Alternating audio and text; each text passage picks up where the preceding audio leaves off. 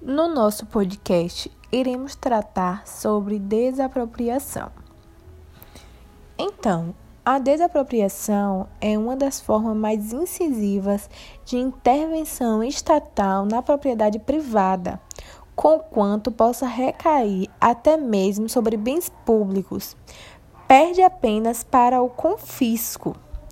A palavra desapropriação ela é de origem latina significa a perda da propriedade de alguém.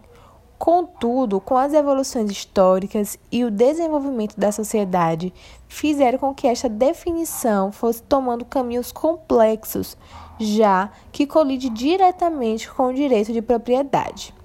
Vale dizer que a desapropriação é forma originária de aquisição da propriedade uma vez que a transferência da propriedade ao poder público, mediante sua vontade e efetuado o pagamento do preço do bem, não vinculará em nada ao anterior proprietário.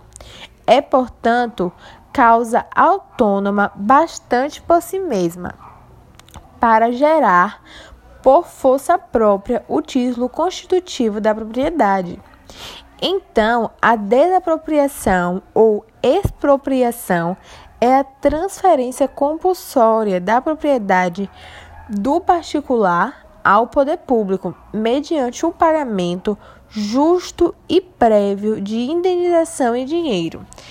Tal ato, ele decorre da supremacia do interesse público e é e é, portanto, a maior forma de expressão de poder público sobre o particular.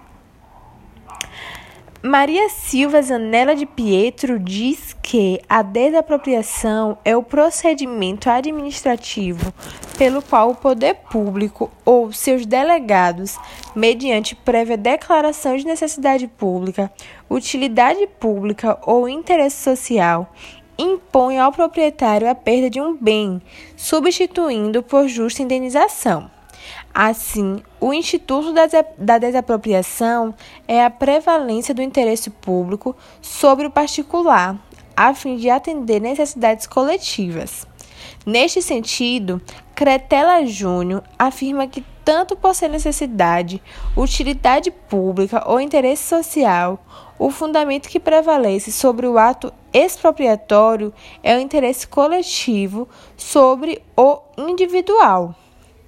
A supremacia do interesse público sobre o particular faz parte do ordenamento jurídico do Estado, uma vez que prestigia o bem-estar de toda a sociedade, haja vista que o poder público a perfaz em razão da necessidade pública, utilidade pública ou interesse social, conforme dispõe o nosso artigo 5 da Constituição, da Constituição Federal, que diz que todos são iguais perante a lei, sem distinção de qualquer natureza, garantindo-se aos brasileiros e aos estrangeiros residentes no país inviabilidade inviolabilidade do direito à vida, à liberdade, à igualdade, à segurança e à propriedade, nos termos que dispõe no nosso artigo.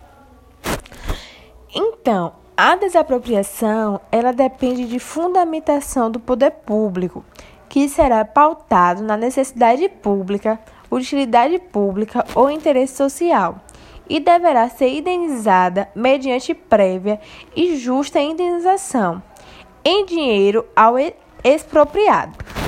Requisitos indispensáveis à consecução do Instituto, tal como é determinado pela Constituição Federal. A prévia e justa indenização em dinheiro ao particular é uma compensação em razão da perda da propriedade e poderá ser paga em dinheiro ou por título da dívida pública.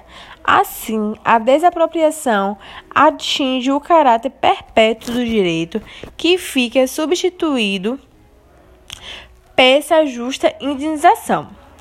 A regra da indenização é que seu pagamento seja efetuado em dinheiro. Poderá ser realizada ainda mediante pagamento de títulos da dívida pública para o caso de desapropriação.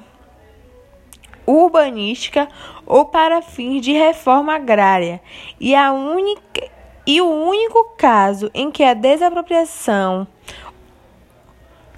não há nada a ser pago decorre de utilização do imóvel para o plantio de psicotrópicos.